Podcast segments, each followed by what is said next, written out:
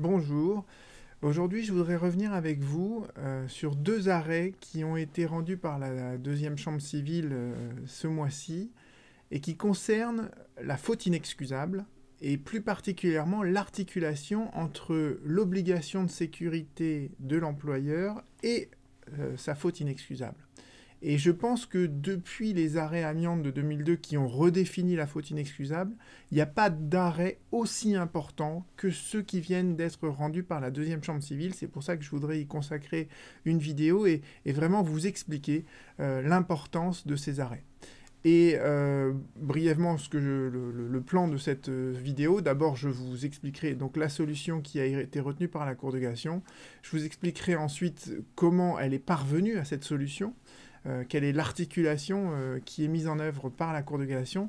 Et enfin, j'essaierai d'évoquer avec vous quelles sont les conséquences euh, que va produire ces deux arrêts sur tout le contentieux en fait de la faute inexcusable. Donc c'est vraiment pour moi des arrêts qui sont essentiels et l'avenir viendra, j'espère, le confirmer. Alors d'abord, la solution, euh, voilà, la solution, elle est indigeste, comme c'est le faire la Cour de cassation.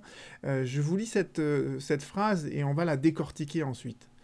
Il y a deux propositions en fait. La première proposition, c'est la suivante. Le manquement à l'obligation légale de sécurité et de protection de la santé à laquelle l'employeur est tenu envers le travailleur, donc le manquement à cette obligation légale de sécurité, elle a le caractère d'une faute inexcusable lorsque l'employeur avait ou aurait dû avoir conscience du danger auquel était soumis le travailleur et qu'il n'a pas pris les mesures nécessaires pour l'en préserver.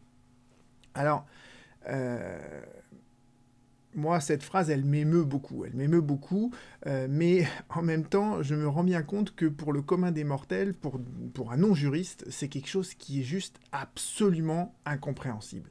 Et ce que je vais essayer de vous expliquer euh, dans les minutes qui viennent, c'est qu'en fait, euh, cette phrase, elle est très simple. Elle n'est que l'articulation de deux phrases, et on va essayer de, revenir sur ces deux phrases. Alors, pour comprendre cette solution, il faut d'abord rappeler euh, quelle a été la définition qu'a reconnue la, la Cour de cassation sur la faute inexcusable en 2002. Ensuite, j'évoquerai avec vous l'obligation de sécurité que la Cour de cassation a reconnue en 2015 et en 2019, que j'ai déjà d'ailleurs un peu évoqué dans d'autres vidéos sur cette chaîne. Et à la fin, j'essaierai de montrer comment on articule les deux à travers les arrêts que vous avez sous les yeux. Alors d'abord, revenons à euh, la faute inexcusable. La faute inexcusable, sa définition, vous la trouvez dans... Euh, c'est ça la définition classique de la faute inexcusable.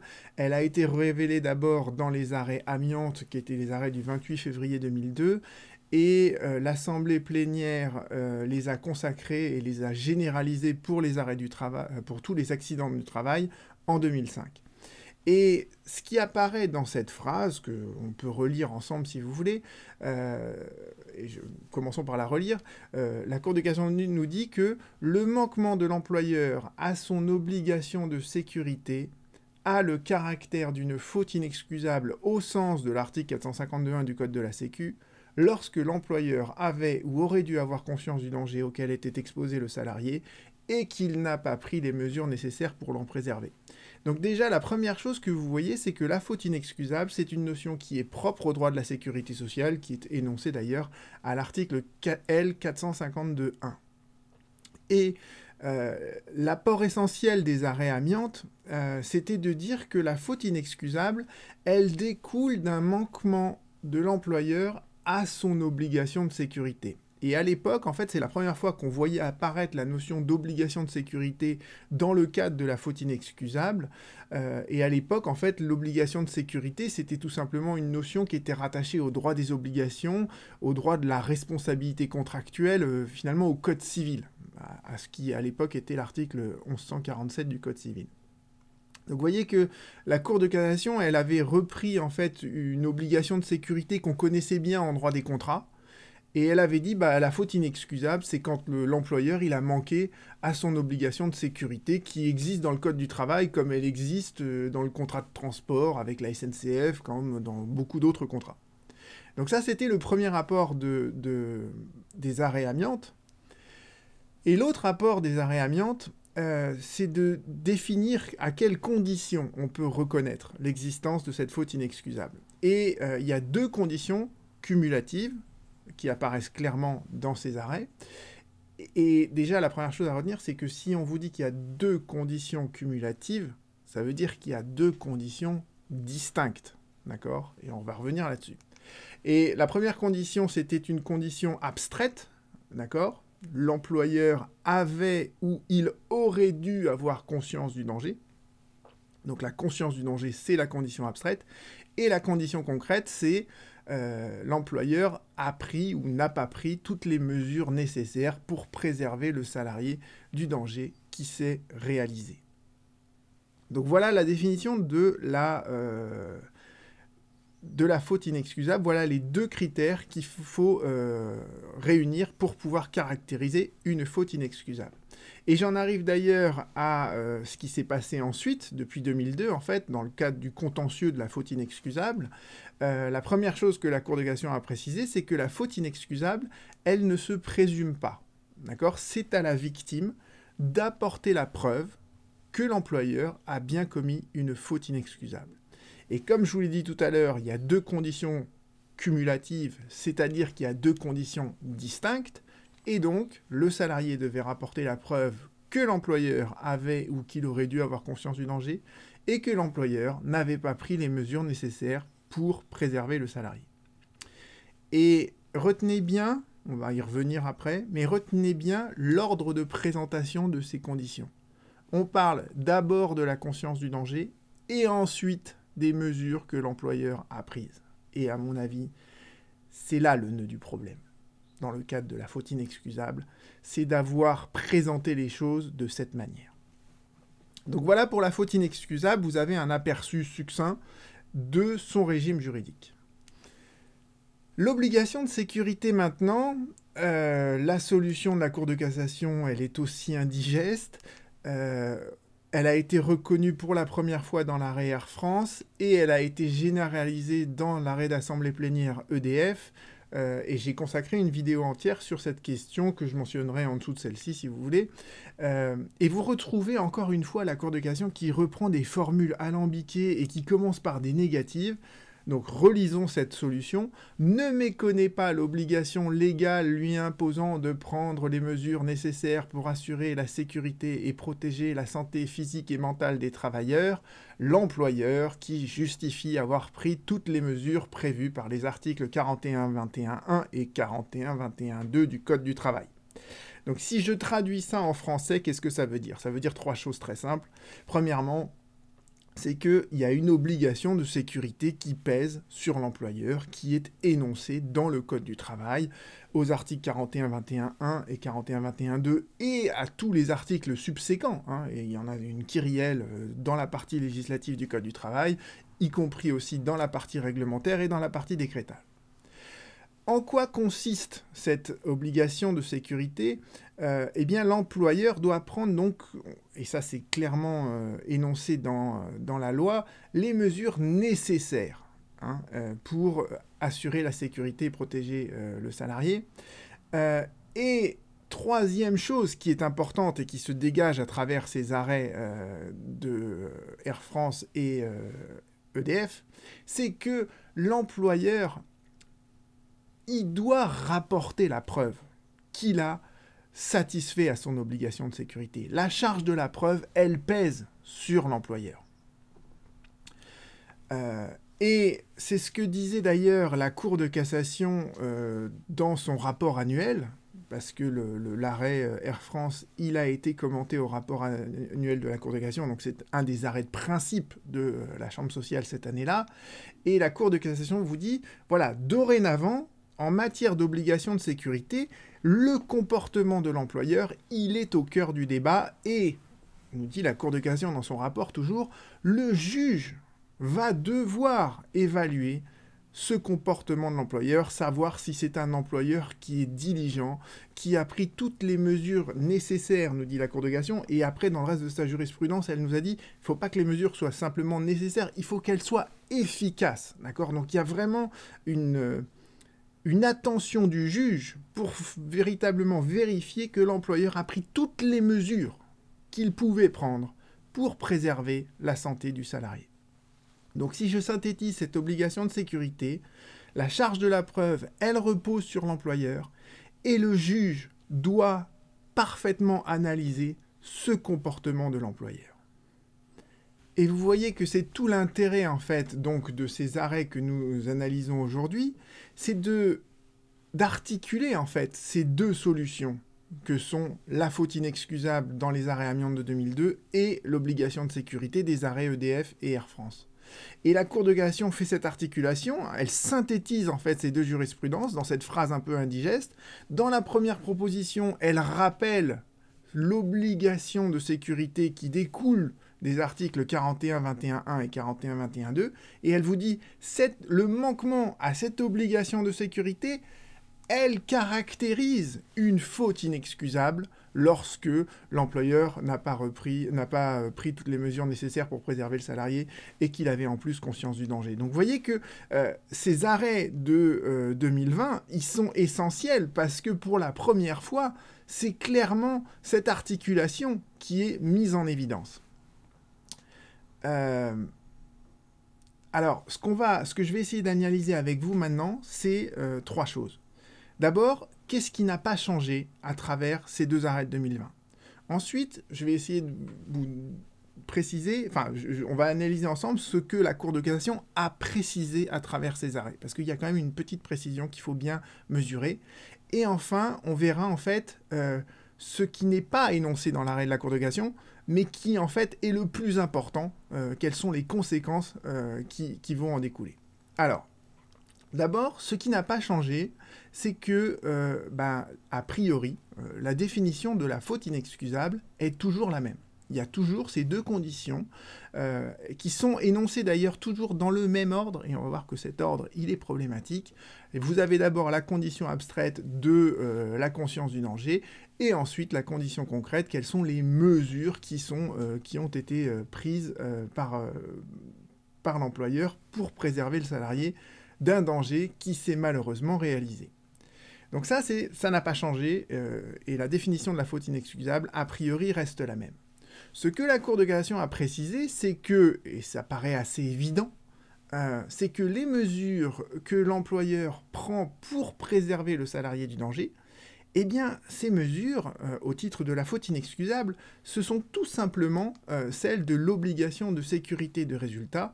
Ce sont donc, en fait, toutes les actions de prévention, d'information, de formation, et toutes ces mesures, elles sont à la fois individuelles, elles sont collectives, c'est toutes celles qui sont énoncées dans le Code du travail. Alors pourquoi cette précision, en fait, elle était nécessaire? Eh bien, tout simplement parce qu'on avait oublié cette évidence.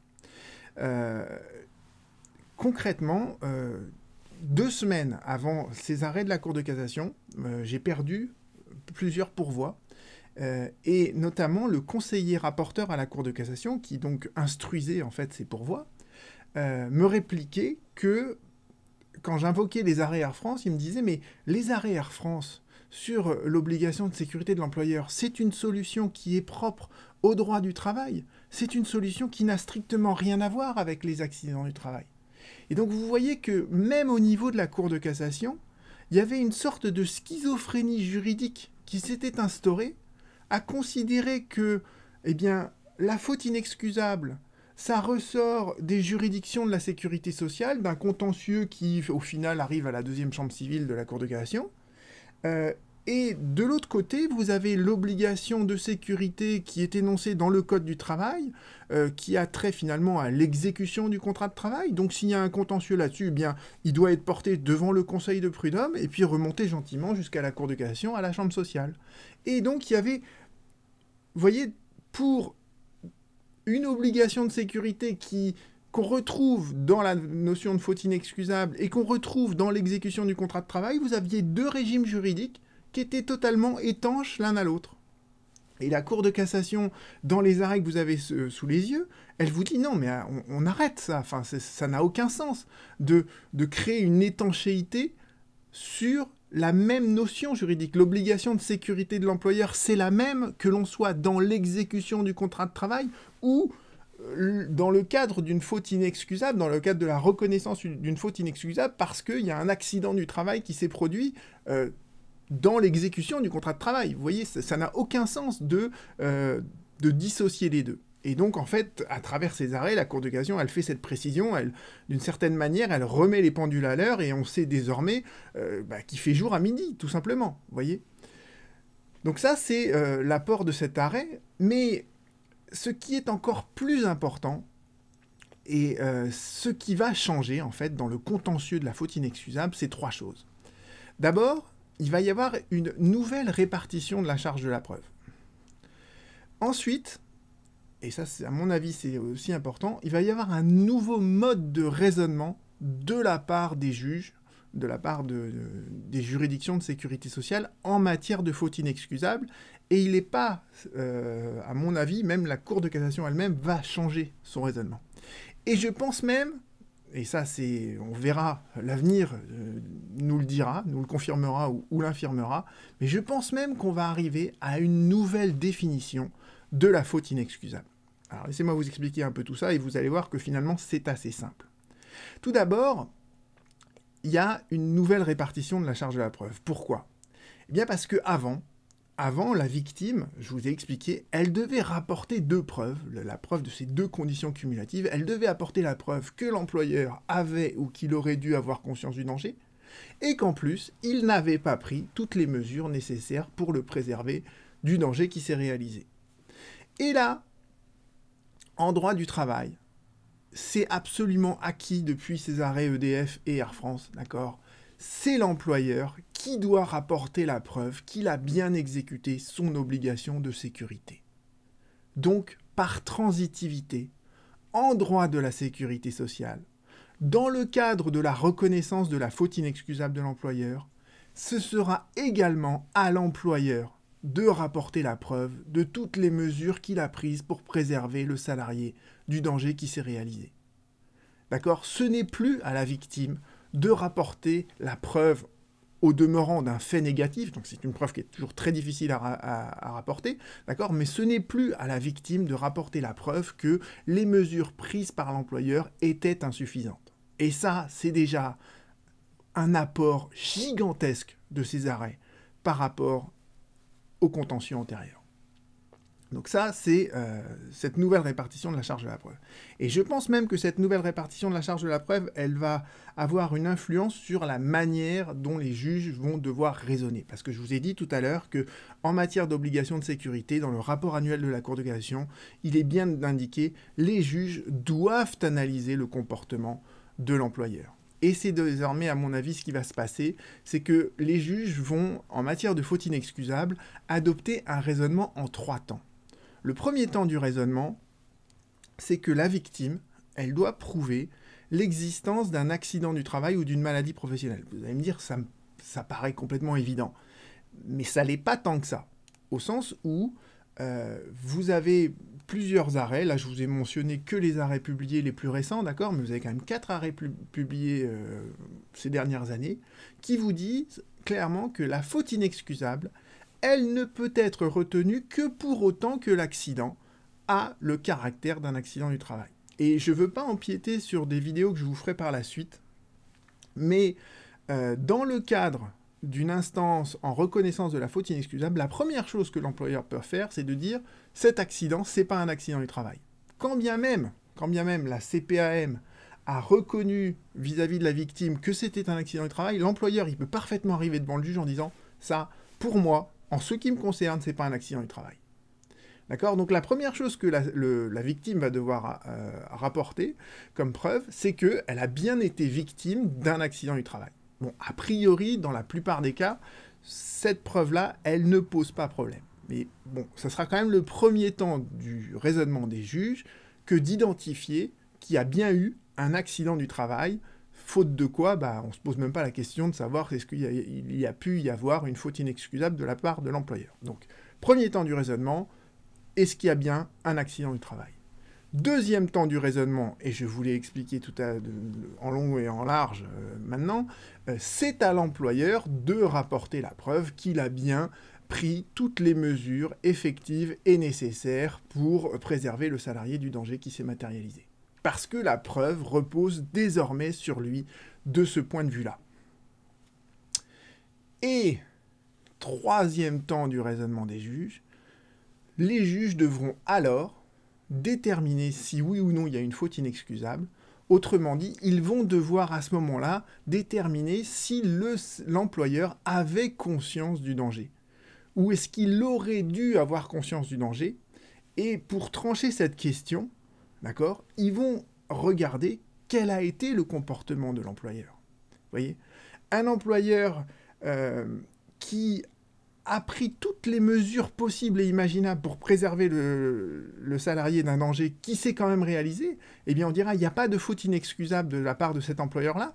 Pourquoi? Parce que ben parce que malgré tout ce qu'il a fait, euh, ce qui s'est produit, c'était quelque chose qui échappait totalement à son pouvoir. C'était un événement qui, euh, pour lequel tous les efforts de prévention qu'il avait pris euh, n'était pas suffisant et n'aurait jamais pu être suffisant, parce que c'est quelque chose qui est totalement imprévisible. Donc dans ces cas-là, il n'y a pas de conscience du danger de la part de l'employeur. Il a fait tout ce qu'il pouvait, mais malheureusement, l'accident s'est quand même produit. A l'inverse, vous avez des employeurs qui n'ont pris aucune mesure pour préserver le salarié du danger auquel il était exposé, et cela, on, on dira, bah, ils avaient nécessairement conscience du danger, ou ils auraient dû avoir conscience du danger, et ils n'ont rien fait, donc il y a une faute inexcusable. Et euh, vous voyez que c'est pour moi ça le plus important fait dans ces arrêts, c'est que pour déterminer si un employeur a conscience du danger, on doit préalablement examiner les mesures qu'il a prises euh, pour exécuter son obligation de sécurité. C'est à travers l'analyse de ces mesures que l'on peut identifier la conscience du danger. D'accord? Et vous voyez que par rapport à la définition classique de la faute inexcusable, euh, j'ai inversé, enfin on arrive à inverser l'ordre des propositions. En fait, dans la définition classique de la faute inexcusable, on vous dit d'abord il faut qu'il y ait une conscience du danger de la part de l'employeur, et ensuite il faut regarder quelles sont les mesures qu'il a prises pour l'éviter. Et je pense que on dit qu'en fait, en plus, ces deux conditions qui sont distinctes, alors qu'à mon avis, c'est qu'une seule et même condition. En fait, la conscience du danger, elle découle des mesures qui ont été prises par l'employeur. Et c'est là où on en arrive à une nouvelle définition de la faute inexcusable. Euh, alors ça, évidemment, cette, cette partie-là de la vidéo, elle n'engage que moi. Mais euh, voilà, je regardais la date de publication de cette vidéo et on reparlera de ça dans quelques années. Euh, peut-être, euh, j'espère euh, moins de temps que ça, mais on verra si ce que je vous dis là s'avère exact ou pas. Et je pense que voilà les, deux manières de reformuler cette définition, cette nouvelle définition de la faute inexcusable. On dira dorénavant que la faute inexcusable, elle est écartée lorsque l'employeur il a pris toutes les mesures nécessaires et efficaces pour assurer la sécurité et protéger la santé physique de son travailleur, si bien que, d'accord, il n'avait pas ou il ne pouvait avoir conscience du danger auquel le salarié était exposé et qui s'est réalisé. Donc vous voyez que dans cette nouvelle définition de la faute inexcusable, la conscience du danger, elle est reléguée à un second plan. En tout cas, elle, ne, elle découle en fait de l'appréciation de ce critère précis et concret que sont les mesures que l'employeur a prises pour préserver le salarié. Voyez? Et si vous voulez le reformuler euh, d'une autre manière, euh, on dira que la faute euh, inexcusable, elle est écartée lorsque l'employeur n'a pas pris toutes les mesures nécessaires et efficaces pour préserver le salarié euh, du danger auquel il était exposé et qui s'est réalisé, si bien que, et on en déduira, si bien que bah, l'employeur, il avait conscience, il aurait dû avoir conscience du danger qui s'est réalisé. Euh, et donc encore une fois, voilà, je pense que euh, à l'avenir, soit la Cour de cassation va totalement délaisser ce critère de la conscience du danger, parce que c'est un critère qui est qui est flou. Enfin, je veux c'est sonder les cœurs et les reins, entre guillemets, quoi. et quand on regarde sa jurisprudence, on se rend compte que la Cour de cassation, non seulement elle exerce plus aucun contrôle là-dessus, parce que pour elle, c'est voilà, c'est soi-disant de l'appréciation souveraine des juges du fond. Et quand la Cour de cassation vous donne un critère, mais qu'elle dit c'est de l'appréciation souveraine des juges du fond, c'est qu'en gros, c'est pas vraiment un critère. Euh, et vous voyez qu'avec l'obligation de sécurité, bah voilà, qu'est-ce qu'on va regarder? On va regarder le comportement concret de l'employeur. Donc avec l'obligation de sécurité, on ne se pose plus des questions de quel est l'état de conscience de l'employeur. On se dit qu'est-ce qu'il a fait concrètement et réellement? Et c'est à partir de cette analyse concrète qui est au cœur du débat, nous dit la Cour de cassation dans son rapport annuel. C'est à partir de cette analyse concrète qu'on pourra éventuellement se poser des questions sur la conscience du danger de l'employeur. Mais vous voyez qu'à mon avis, ce deuxième paramètre, il va être relégué à un second plan et peut-être même à terme, il sera complètement délaissé euh, pour ne retenir finalement que des critères qui sont précis. Euh, voilà. Donc c'était, euh, vous voyez, ces arrêts, à mon avis, sont très riches ils sont très riches parce que pour la première fois, ils forment une articulation qu'on attendait depuis longtemps et qui paraissait absolument évidente, mais aussi parce qu'ils vont avoir des répercussions euh, sur la répartition de la charge de la preuve, ce qui est fondamental en droit de la sécurité sociale, et même peut-être même sur le contenu euh, de la notion de faute inexcusable. Euh, je vous remercie pour votre écoute, j'espère qu'on se retrouve très bientôt. Au revoir.